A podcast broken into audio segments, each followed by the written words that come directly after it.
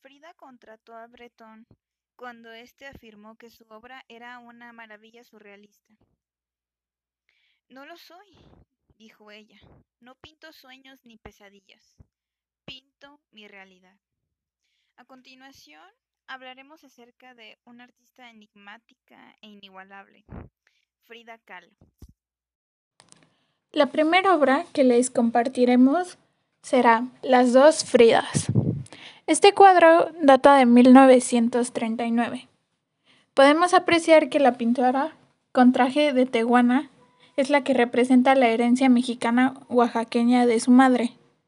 En sus manos sostiene el retrato del joven Diego Rivera, su marido.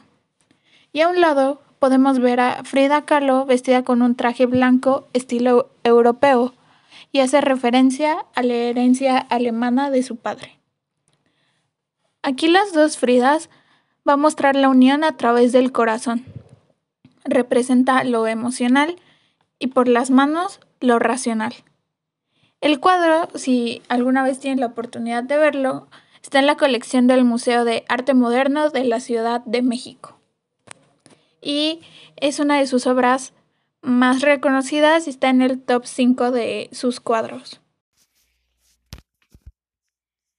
Con solo 19 años, Carl Wilhelm Kulo abordó en el Habsburgo el Borussia con dirección a Veracruz y muy pronto echó raíz en las pródigas tierras que brillaban con la luz del porfiriato. Apenas tres años después de llegar al país, contrajo nupcias con María Cardeña. En 1894 obtuvo la nacionalización mexicana y para 1901 ya había cambiado su nombre por uno más mexicano, su apellido a uno menos vulnerable, Guillermo Calo. Una vez en México, el alemán se empleó en negocios de compatriotas suyos establecidos en la capital.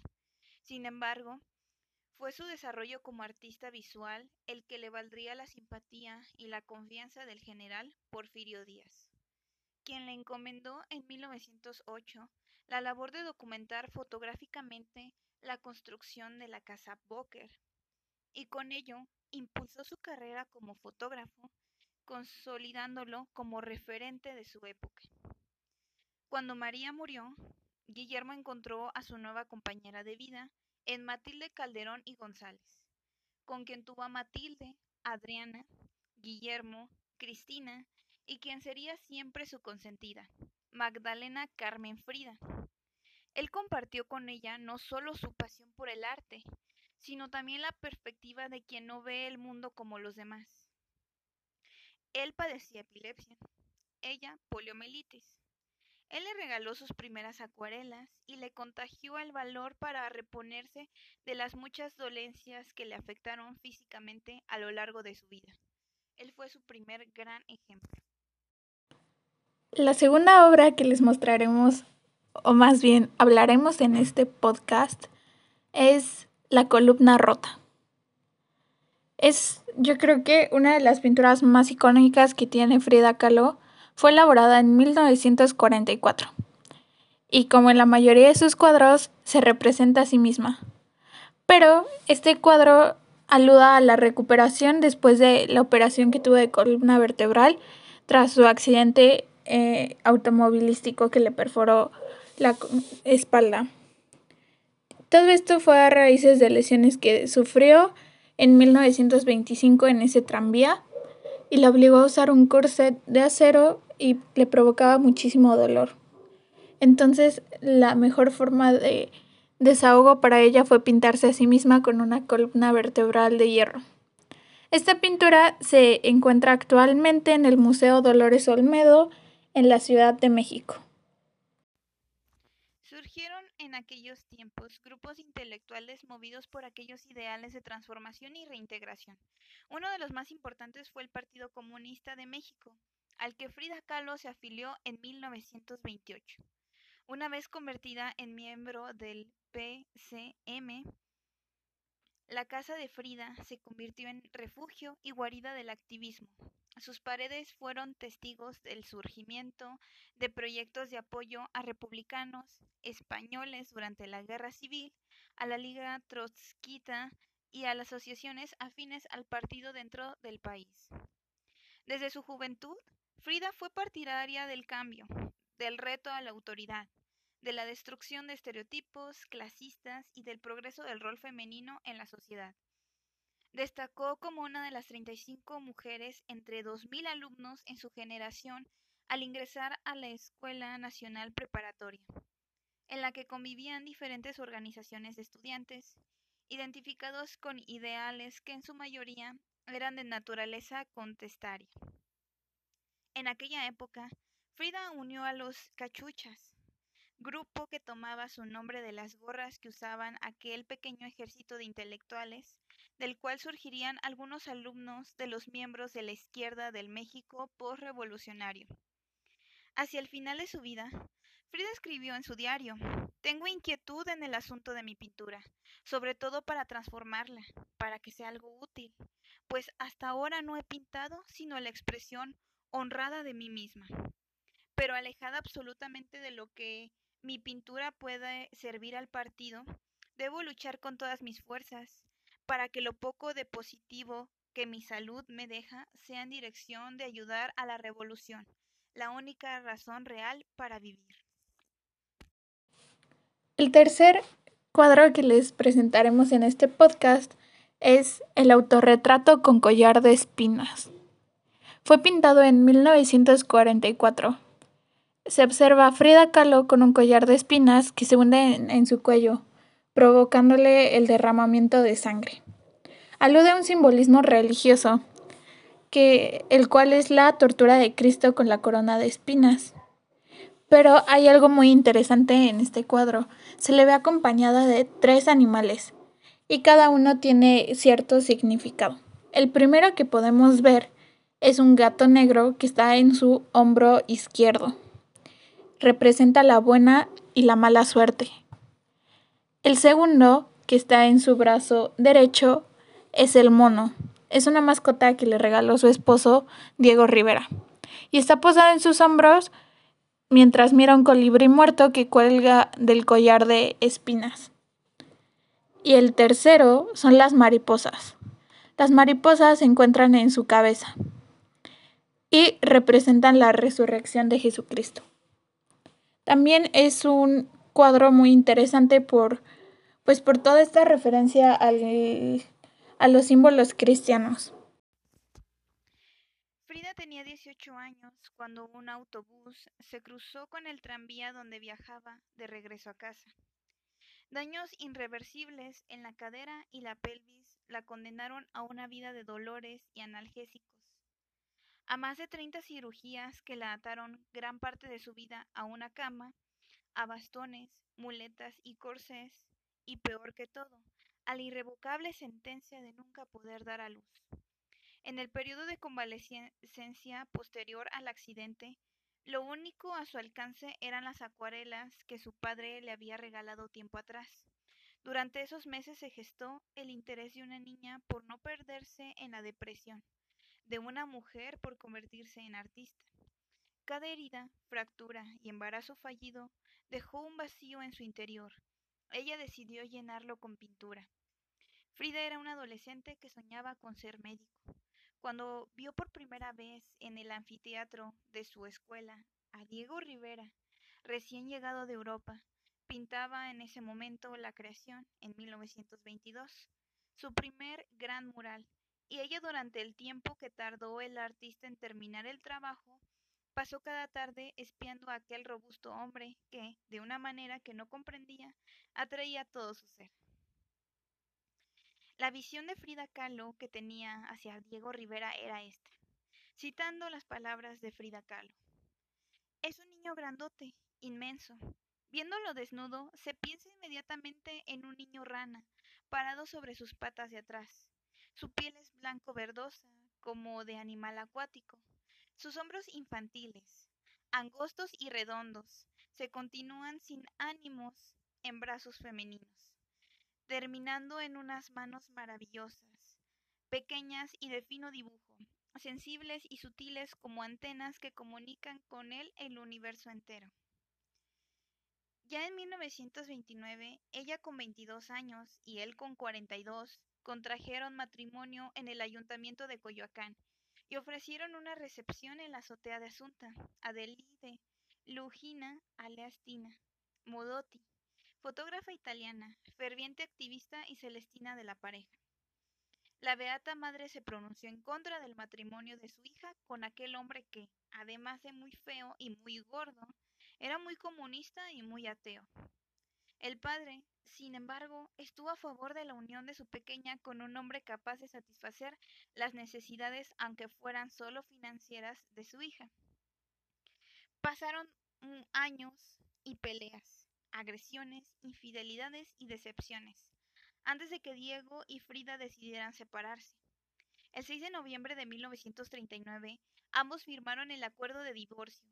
Sin embargo, tan solo un año después, Rivera pidió la revancha y a la propuesta Frida lanzó una contraoferta con sus condiciones. Que ella quería financiar sus propios gastos con las ganancias de su trabajo, que yo tenía que abandonar la mitad de nuestros gastos comunes, no más y que no volveríamos a mantener contacto sexual. Yo estaba tan contento de recuperar a Frida que estuve de acuerdo con todo. Así en 1940, Rivera festejó su cumpleaños reuniendo su vida a la de Calo, y entonces sí, solo la muerte los volvería a separar. La cuarta obra que les mencionaremos es El venado herido. En este cuadro, Frida quiso representarse a sí misma con un cuerpo de venado y el cuerpo está herido por varias flechas que atraviesan todo el cuerpo. Se ve un paisaje algo desolado con naturaleza muerta. Esto hace referencia al miedo y a la desesperación que llega a sentir, pues después de su operación en su espina dorsal, que fue en 1946 en Nueva York, ella esperaba que esa cirugía la liberara del pues de todo el dolor que sentía de la espalda, pero no fue así así que encontró una forma de desahogo y de compartir sus sentimientos, sus padecimientos por medio de esta pintura. Montada en una silla de ruedas, Frida se presentó en un mitin político para protestar contra el golpe de Estado que la CIA había organizado en Guatemala. Solo 11 días después, Frida Kahlo murió. Artistas, nacionalistas, revolucionarios Funcionarios públicos y civiles se citaron en el Palacio de Bellas Artes para despedir y honrar al artista, que dentro de un féretro cubierto por una escandalosísima bandera comunista, despedían también a la vida. Un año atrás había asistido a una exposición colectiva en la que su obra tuvo presencia, ignorando todas las indicaciones médicas y las de sentido común. Bebió, fumó y festejó. Nada quebró su ánimo, ni la silla de ruedas, ni la ambulancia en la que llegó, ni los dolores, ni la voz de la muerte hablándole al oído, cada vez más claro, cada vez más cerca. La mujer fue hija, esposa, amante, revolucionaria y maestra. La artista fue una sorpresa en el medio y se convirtió en un imán de masas, no solo en México, sino en todo el mundo. La artista fue sus circunstancias y la mujer todo lo que pudo ser. Y la última obra que les queremos compartir se llama Sin Esperanza. Pues Frida Kahlo estuvo en un reposo absoluto en el año de 1945. También algo interesante que tiene que ver con el cuadro es que ella estaba en una dieta de purés cada dos horas para ganar peso, pues tenía falta de apetito por todas las operaciones y las enfermedades que pues que había atravesado y estaba sumamente delgada. Y en el cuadro se muestra parte de su vida. Se puede ver una estructura de madera que sostiene un embudo que la alimenta constantemente, haciendo referencia a esa dieta. Además de una calavera de azúcar en lo alto del embudo y una manta que cubre su cuerpo decorada con células de vida microscópicas.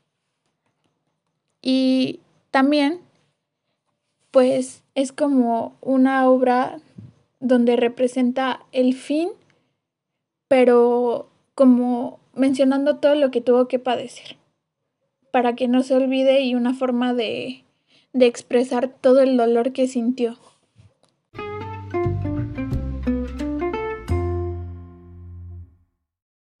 Les estaremos compartiendo unos datos curiosos demasiado interesantes acerca de Frida Kahlo.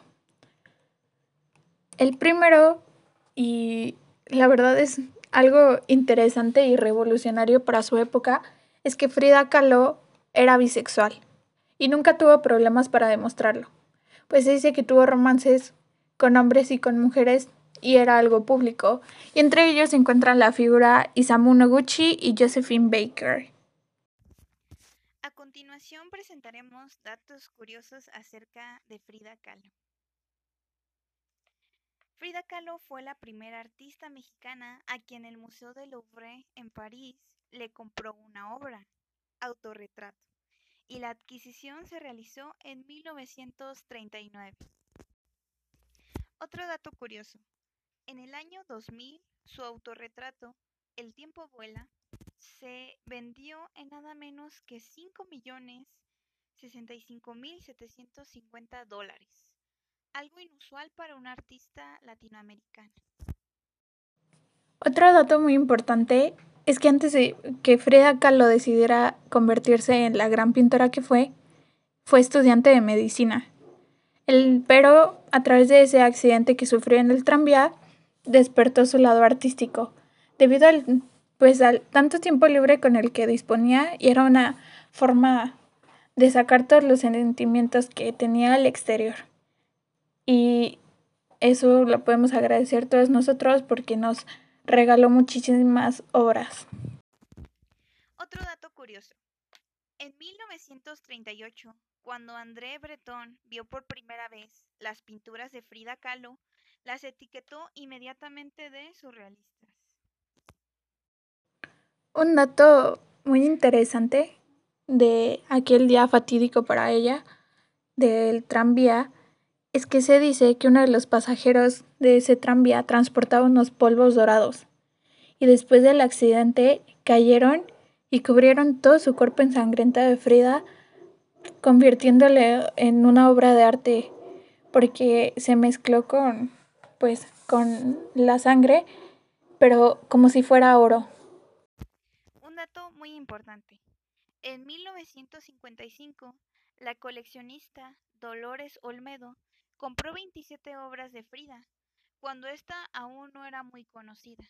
En la actualidad, la colección Frida Kahlo del Museo Dolores Olmedo es una de las más importantes del mundo y alberga un total de 26 cuadros. Un dato muy conocido para todos, pero que siento que tiene mucha relevancia y es muy empoderador, es que Frida Kahlo siempre dejó crecer el vello de sus cejas, Nunca se preocupó de su bigote, que era bastante marcado, no se depilaba las axilas ni las piernas, e incluso en sus autorretratos lo exageraba totalmente, y esto fue un acto de rebeldía de los estereotipos de la mujer, lo cual es algo muy revolucionario para su época porque todavía seguimos pues luchando con todos estos, estereotipos y el que una persona tan pues tan influyente en esa época e influyente ahorita lo hiciera, pues da un gran mensaje. La casa Sotheby's fue la responsable de vender su obra Raíces en mayo de 2006, en la increíble cifra de 5.616.000 dólares, alcanzando el récord de la obra más cara vendida en una subasta de un artista latinoamericana. Otra cosa muy interesante es que siempre vestía con prendas locales. Le encantaba el traje de Tehuana y es un traje regional típico de Tehuantepec, en Oaxaca.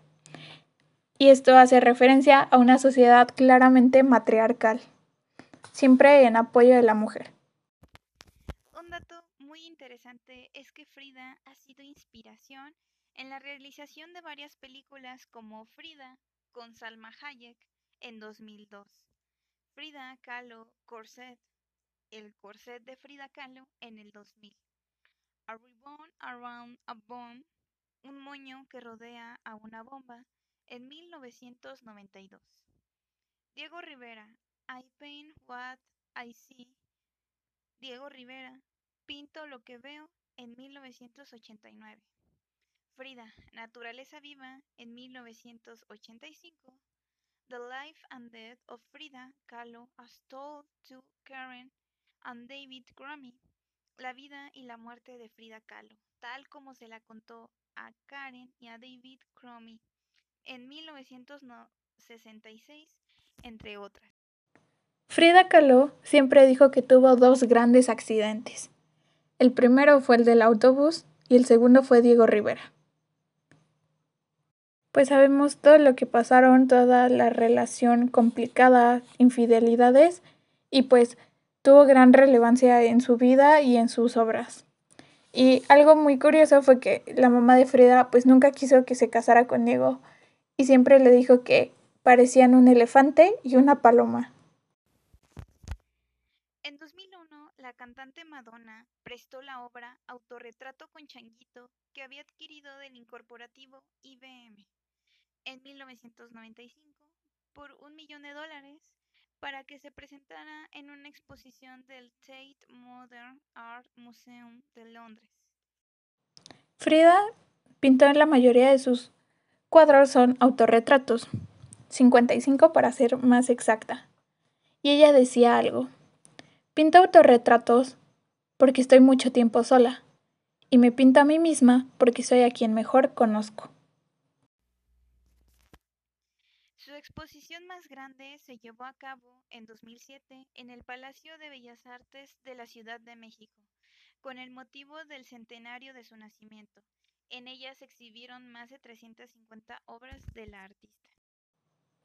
Las últimas palabras de Frida Kahlo, bueno, al menos las que se encuentran en su diario, son, espero una salida feliz y espero no volver jamás. Es algo es algo triste y bastante profundo. Su obra y su personalidad han permeado al mundo de la moda. En 2008, la compañía fabricante de tenis Converse México diseñó tres modelos cuyo tema es la artista. Fue portada también de la edición francesa de la revista Vogue y ha influido en diseñadores como Antonio Marras, Rafaela Curiel y Sue Wong. Bueno, pues muchísimas gracias por acompañarnos en el último podcast. En este podcast pues decimos hablar de Frida Kahlo, que yo creo que es uno de los grandes distintivos que tiene México y también en el mundo artístico ha rebasado fronteras y nos da una perspectiva pues peculiar. Desde todos los colores, todo lo que representa México hasta sus vivencias complicadas porque como lo pudimos ver en este podcast no tuvo una vida para nada fácil, pero siempre supo proyectar todo eso en sus obras, dándole un significado, una vía de, de desahogo y nos lo dejó a la posteridad. Entonces, pues siempre podemos ver sus obras, ya sea en internet, en museos, saber un poco más de su vida y al comprender su vida también podemos comprender más sus cuadros. Gracias.